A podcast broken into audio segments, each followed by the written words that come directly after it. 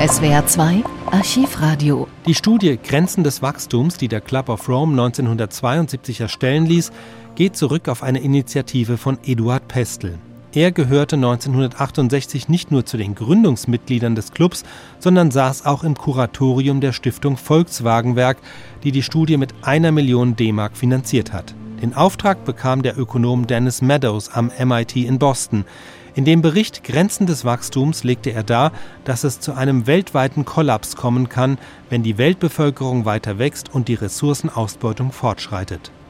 Der Bericht findet weltweit große Beachtung. Der Club of Rome wird am 14. Oktober 1973 dafür mit dem Friedenspreis des deutschen Buchhandels ausgezeichnet. Bis heute ist es das einzige Mal, dass der Preis an eine Institution vergeben wird, nicht an eine Einzelperson.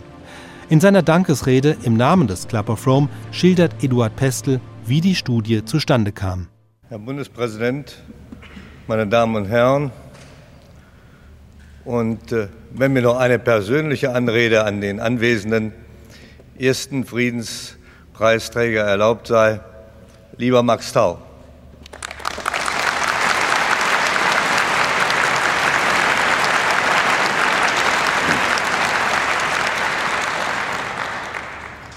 Als mir vor wenigen Monaten die dankbar aufgenommene Mitteilung gemacht wurde, der Börsenverein des deutschen Buchhandels habe beschlossen, dem Club of Rome den diesjährigen Friedenspreis zuzuerkennen, kam mir spontan eine Begebenheit zurück ins Gedächtnis, die sich 1969, vier Jahre zuvor, in einem österreichischen Alpendorf abgespielt hatte, wohin ein Teil des heutigen Exekutivkomitees des Club of Rome zur Erörterung wesentlicher Weltprobleme eingeladen worden war. Als nun die zu diesem Zweck angesetzte Podiumsdiskussion, bei der auch der damals amtierende österreichische Bundeskanzler Klaus teilnahm, auf das Publikum übergriff, erhob sich als erster der vielen, zumeist sehr jungen Teilnehmer, ein älterer Herr und las von einem im kleinen, halb erhellten Saal nur undeutlich als Zeitungsausschnitt erkennbarem Stück Papier Folgendes vor. Der Mensch ist im Begriff, den Mond zu betreten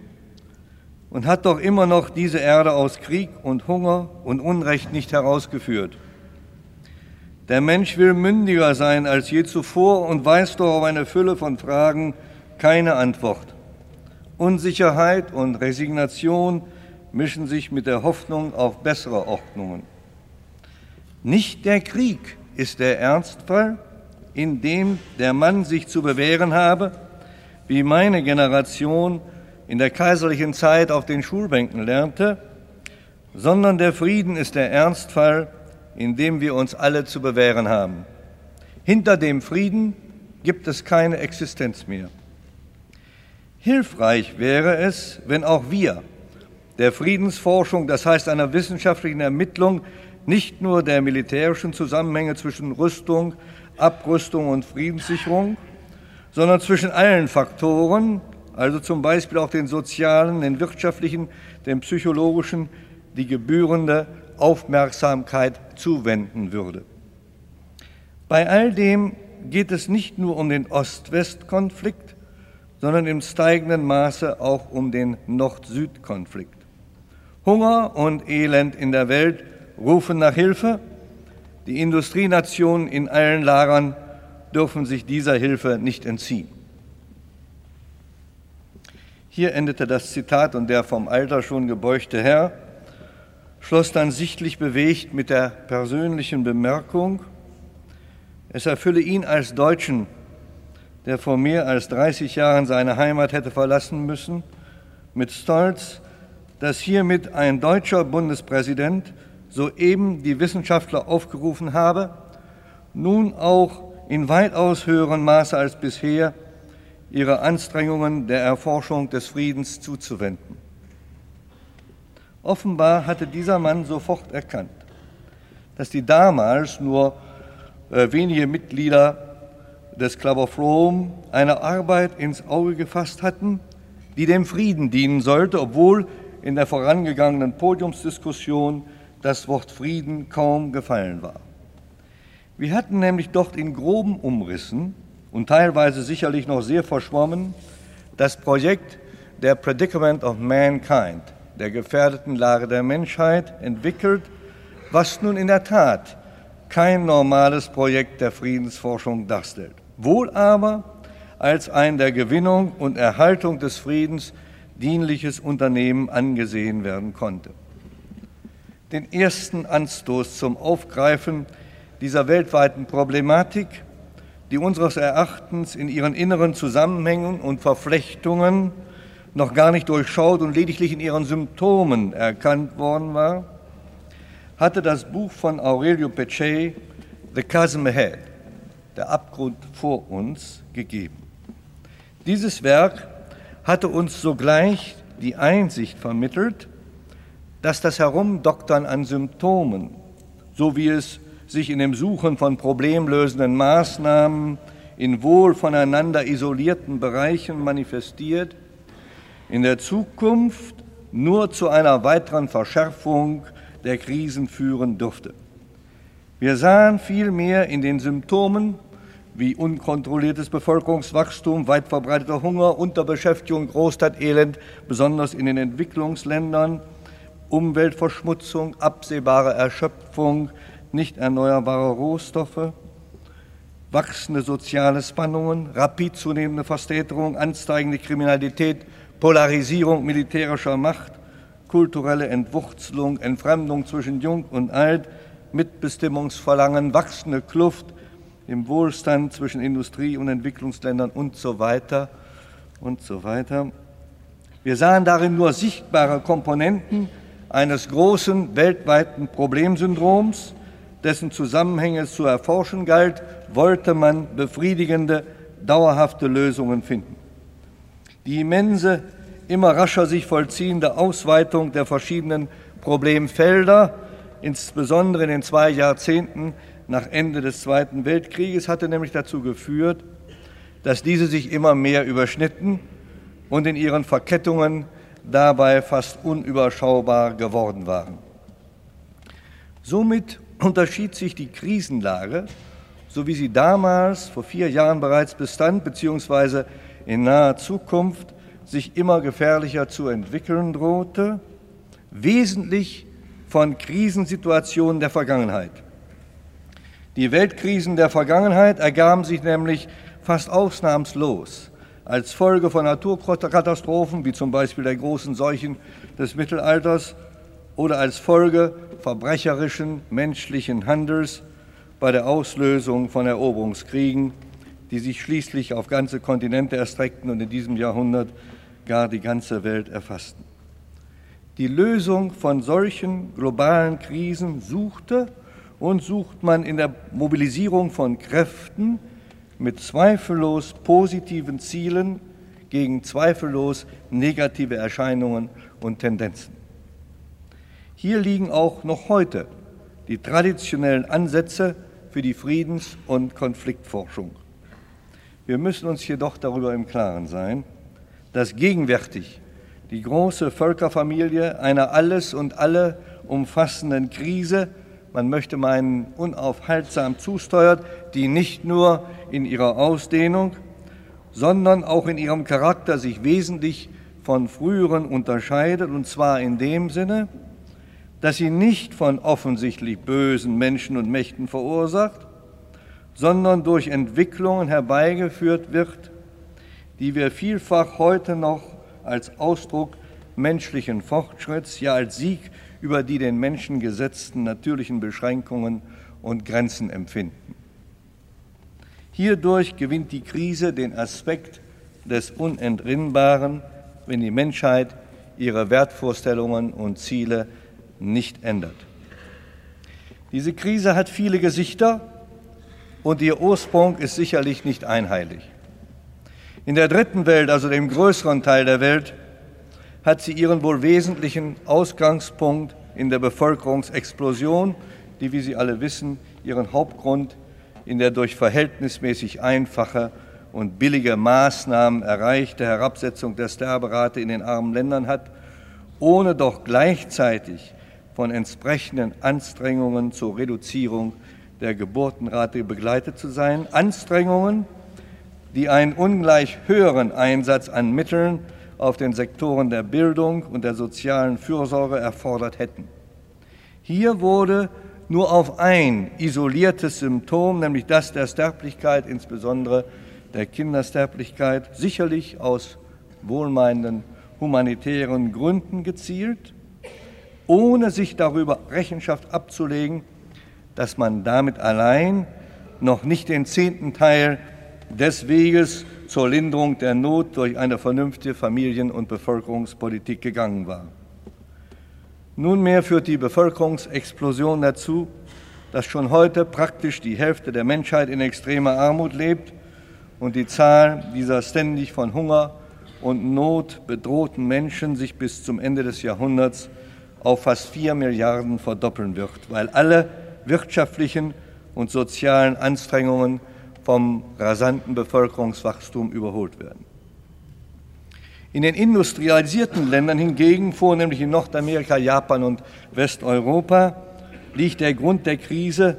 im überschnellen und auf die Dauer nicht durchzuhaltenden Wirtschaftswachstum, das diesen Ländern immer mehr materiellen Reichtum beschert, aber gleichzeitig immer neue Wohlstandsprobleme aufwirft, wobei der selbst erzeugte Zwang zu deren Überwindung wohl alle Ansätze zu ausreichender und effektiver Hilfe für die dritte Welt immer wieder zum Erliegen bringen wird, falls, falls kein radikaler Gesinnungswandel eintritt. So haben militärische Polarisierung, Vietnamkrieg, das Prestigeprogramm um den ersten Platz in der Raumfahrt, unnötige wirtschaftliche und politische Rivalitäten und die Erweckung immer größerer materieller Ansprüche der Menschen in der westlichen Welt die großen Hoffnungen, die auf die 60er Jahre als Dekade der Entwicklung der dritten Welt gesetzt wurden, zum Scheitern gebracht. Und man hat heute angesichts der Energiekrise recht zu fürchten, dass die egoistische Sorge um das Durchhalten unseres gegenwärtigen Wirtschaftswachstumstempo und die daraus notwendigerweise folgenden Maßnahmen zur kurz- und mittelfristigen Lösung des Energieproblems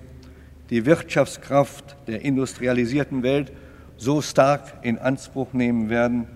dass für wirkungsvolle Anstrengungen zum gemeinsamen Handeln mit den armen Ländern, um hier die schlimmste Not und die ärgsten sozialen Ungerechtigkeiten zu beseitigen, wohl kaum die fraglos erheblichen Mittel zur Verfügung gestellt werden können. Meine Damen und Herren, hier fehlt mir die Zeit, weitere Schlachtlichter auf die gegenwärtige Weltsituation zu setzen. Lassen wir es daher bei diesen wenigen Aspekten der Menschheitskrise, die ich hier angesprochen habe.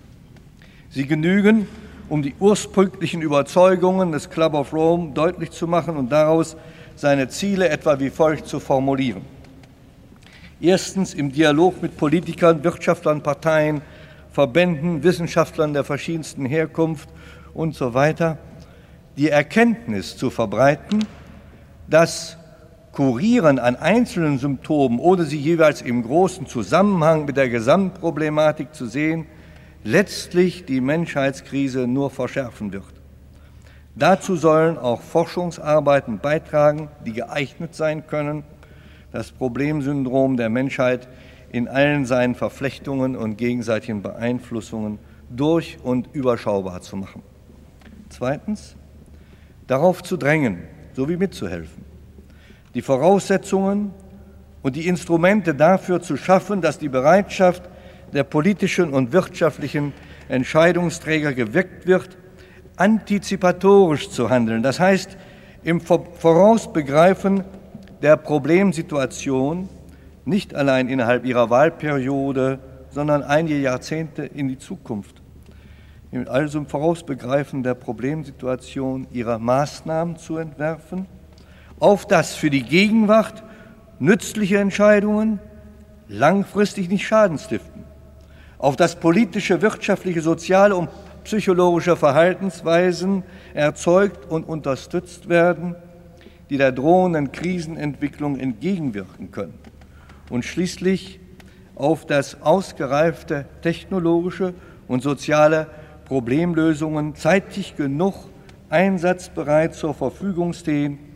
die dem Ausmaß und der Intensität der, sagen wir, in 10, 20, 30 Jahren unausweichbar gewordenen Problemlage gewachsen sind. In diesem Sinne konzipierte der Club of Rome damals im Jahre 1969 sein fundamentales Projekt The Predicament of Mankind. Hier sollte in einer umfassenden, vorwiegend nicht verbalen Studie eine differenzierte Untersuchung der gegenwärtigen Problematik der Menschheit durchgeführt werden. Aufgrund der zunächst erfolglosen Methodensuche entschloss sich der Club of Rome auf seiner ersten Plenarsitzung in Bern auf Einladung des Schweizerischen Bundesrats zunächst ein bescheideneres Projekt anzugreifen, für dessen Durchführung die von Professor Forrester am MIT entwickelte Methode System Dynamics geeignet erschien.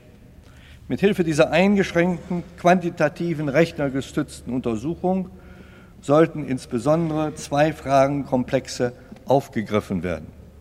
Erstens festzustellen, inwieweit unser gegenwärtiges Bevölkerungs- und Wirtschaftswachstum mit der Tatsache der Begrenztheit unserer Erde verträglich ist, sowie wo und mit welchen möglichen Konsequenzen gegebenenfalls die Grenzen des Wachstums erreicht werden. Zweitens, die Natur der gegenseitigen Abhängigkeiten und Einwirkungen wesentlicher das physische Verhalten des Weltsystems bestimmender Faktoren zu ergründen, um daraus erste Hinweise auf die mögliche Beeinflussung des Ganges der Dinge abzuleiten. Die Stiftung Volkswagenwerk machte es dann möglich, am MIT unter der Leitung von Professor Meadows, einem Schüler Forresters,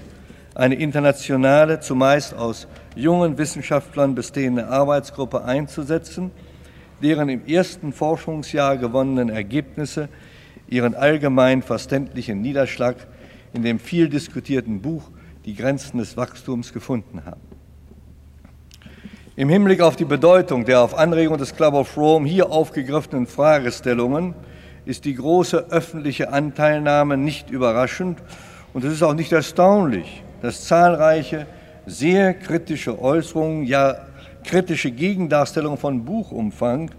die Diskussion über Wert und Unwert dieser Studie in den vergangenen 18 Monaten seit Erscheinen des Buches immer wieder angeheizt haben. Auf Kritik stieß dieser Bericht hauptsächlich bei traditionellen Wirtschaftswissenschaftlern, bei Leuten, die die Lösung aller Probleme der Welt aus dem Füllhorn von Wissenschaft und Technologie erwarten sowie bei den Vertretern der These, dass Wachstum ein inhärentes Merkmal der Industriegesellschaft darstelle, dass dazu die dauernde Erzeugung neuer Wohlstandsprobleme eine geradezu notwendige Voraussetzung sei und dass ohne Wachstum Stagnation und schließlich Verfall der Wirtschaft die Folge sein würde.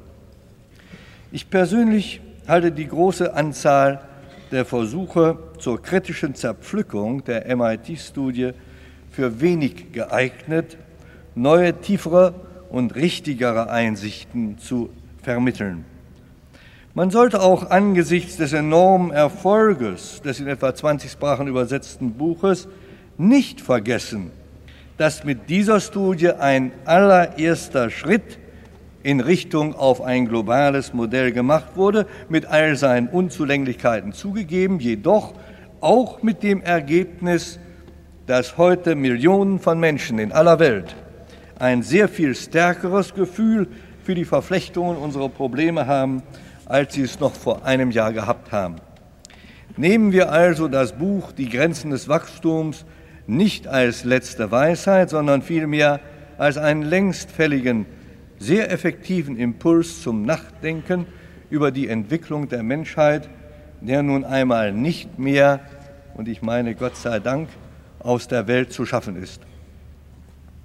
Inzwischen sind weitere Arbeiten in verschiedenen Teilen der Welt auf Anregung des Club of Rome in Angriff genommen worden. Manche davon schon bevor Meadows und Forrester ihre Ergebnisse veröffentlicht hatten. Arbeiten, die teilweise zum Ziel haben, Politik und Wirtschaft Planungs- und Entscheidungshilfen an die Hand zu geben. Bei unseren sicherlich recht nützlichen Auseinandersetzungen mit den Vertretern der Wirtschaftswissenschaft erinnerte ich mich eines Essays von John Maynard Keynes, und zwar des Essays über die wirtschaftlichen Möglichkeiten unserer Enkel, verfasst im Jahre 1930, also zu einer Zeit, als tiefer Pessimismus die wirtschaftliche Szene beherrschte. Hier äußerte einer der bedeutendsten Wirtschaftswissenschaftler aller Zeiten, dass nach Erlangung eines sehr hohen materiellen Lebensstandards, wie er praktisch heute schon in den Vereinigten Staaten von 80 äh, Prozent der Bevölkerung erreicht ist, die Menschen erkennen würden, dass das ökonomische Problem, zu dessen Lösung ja die ganzen Wirtschaftswachstumsanstrengungen gebracht werden, nicht das permanente Problem des Menschen ist, als dass es in der Vergangenheit nach Ansicht von Keynes immer angesehen wurde. Bei solchem materiellen Wohlstand würde der Mensch dann seine weiteren Energien der Verfolgung nicht materieller Ziele zuwenden. Wer nun heute, meine Damen und Herren, einen großen Teil unserer Jugend betrachtet, ob mit Wohlwollen, Angst und Zweifeln oder gar mit Abscheu, wird nach einigem Nachdenken zugeben müssen, dass Keynes hier vielleicht eine prophetische Aussage gemacht hat, die, wenn sie sich bestätigt, tatsächlich zu einem radikalen Wandel unserer Wirtschaftsvorstellungen, nämlich zur stärkeren Hinwendung an die Erreichung nicht materieller Ziele führen dürfte. Es ist weiterhin von Keynes erkannt worden, dass dieser Wandel ein sehr schmerzlicher Prozess für den normalen Menschen, for the ordinary man, sein wird bleibt die Frage, ob global überhaupt ein solcher Zustand des Wohlstandes erreicht werden kann, meinetwegen mit zeitlichen Verschiebungen, sagen wir, die heute noch ganz armen Länder 100 Jahre nach den Reichen. Diese Frage kann niemand ohne Einschränkungen beantworten. Wenn es zum Beispiel gelänge, die Bevölkerungszahl nur noch geringfügig anwachsen zu lassen, sagen wir, auf eine obere Grenze von viereinhalb Milliarden, wenn wir in den reichen Ländern unser Wachstum nur dahingehend weiter zuließen, dass unnötige wirtschaftliche Ungleichheiten innerhalb und zwischen den Völkern der industrialisierten Region weitgehend eingeebnet werden können. Und wenn die durch eine ehrliche Abrüstung in Ost und West frei werdenden riesigen wirtschaftlichen Mittel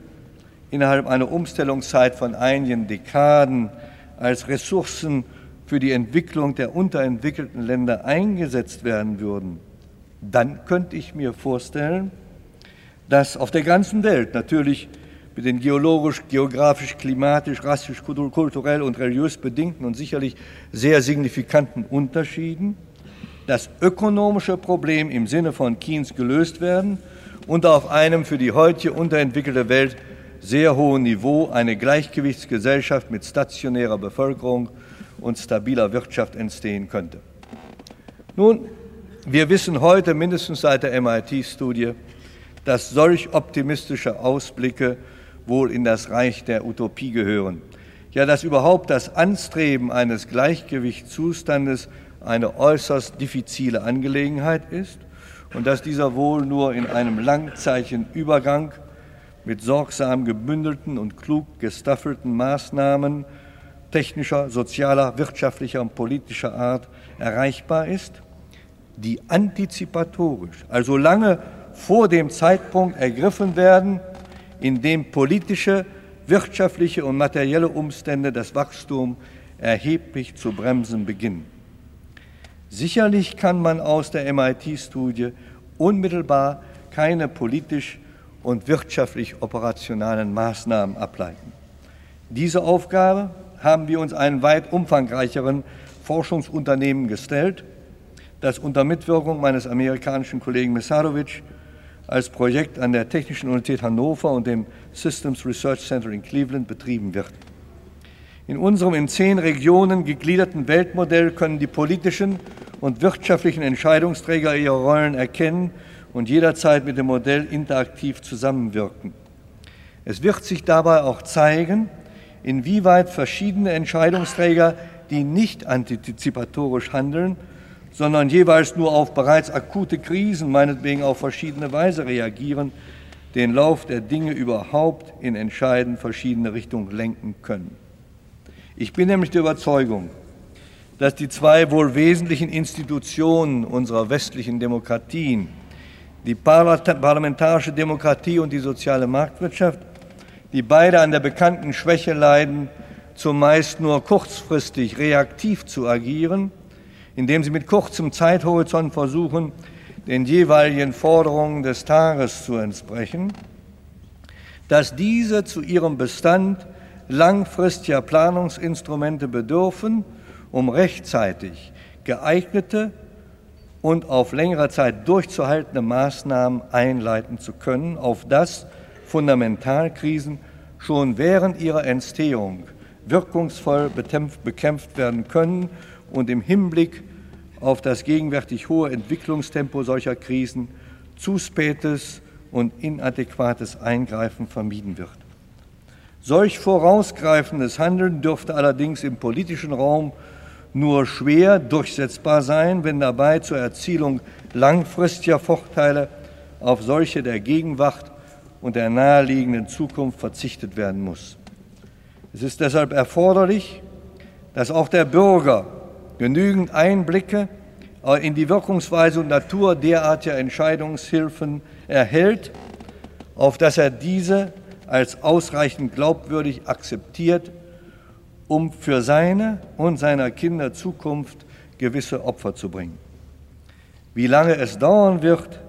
bis derartige Modellplanungsinstrumente ausgereift sind, akzeptiert und dann auch weltweit angewendet werden, kann heute noch nicht gesagt werden. Aber fraglos wird eine so langfristig betriebene, von Opportunität weitgehend freie Politik, besonders in den industrialisierten Ländern, viele Probleme, die im politischen Alltag so wichtig genommen werden, als Scheinprobleme entlarven und die Menschen einzeln und in ihren verschiedenen Gemeinschaften zur Besinnung auf einen Humanismus führen können, der allein den Weg zu sozialer Gerechtigkeit, zur Selbstbescheidung und damit zu individueller Selbstverwirklichung eröffnen kann. Ohne die Ergebnisse der oben erwähnten Forschungsarbeit und ähnlicher Studien abwarten zu müssen, kann man schon heute zum Beispiel die folgenden zukunftsweisenden Aussagen machen. Ohne Zweifel wird kräftiges wirtschaftliches Wachstum in der dritten Welt notwendig sein, denn die dort sichtbar gewordenen Probleme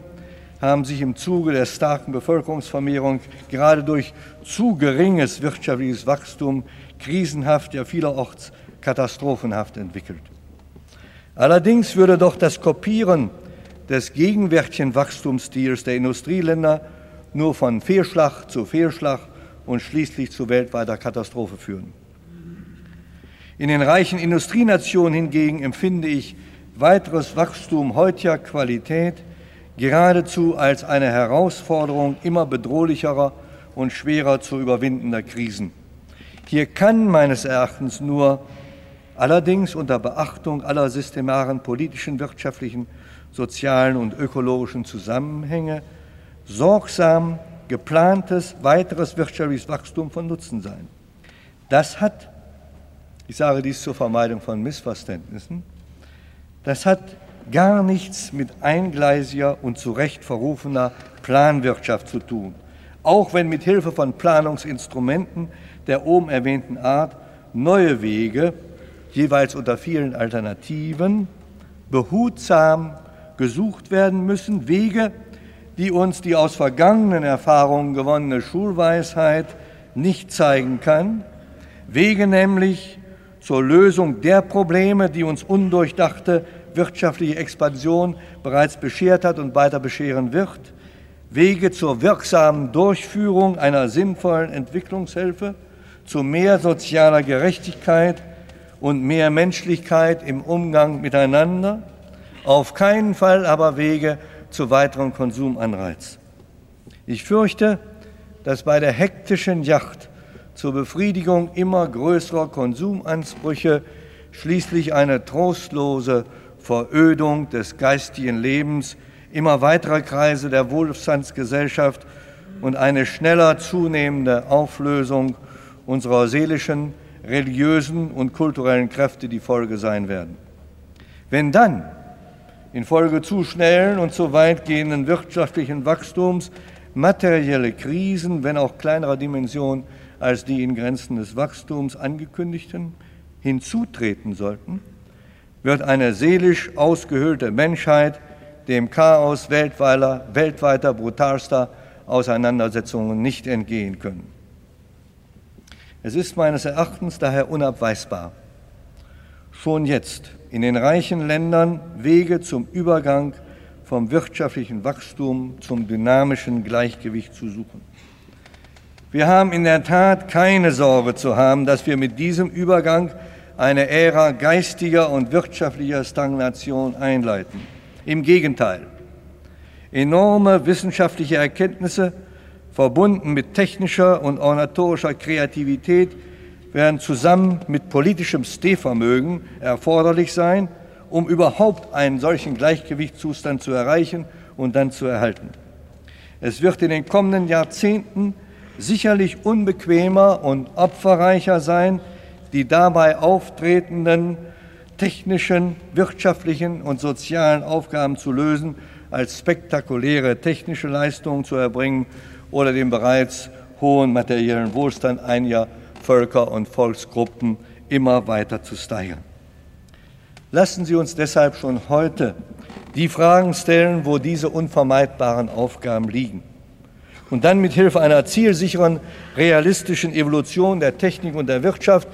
und einer rational gestalteten nationalen und internationalen Politik den Beitrag unserer Generation zu einer segensreichen Entwicklung der Menschheit leisten. Erlauben Sie mir zum Schluss zwei Sätze aus Friedrich Schillers jener Antrittsrede in jenem umwelt- und weltverändernden Jahren 1789 zu benutzen, um sie alle noch einmal persönlich anzusprechen. Und welcher unter ihnen,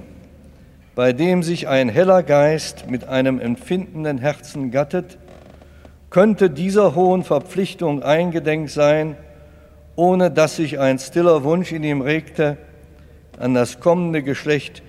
die Schuld zu entrichten, die er dem Vergangenen nicht mehr abtragen kann? Wie verschieden auch die Bestimmung sei, die in der bürgerlichen Gesellschaft sie erwartet. Etwas dazu steuern können sie alle. SWR 2 Archivradio. Viele weitere historische Tonaufnahmen gibt es, thematisch sortiert, unter archivradio.de.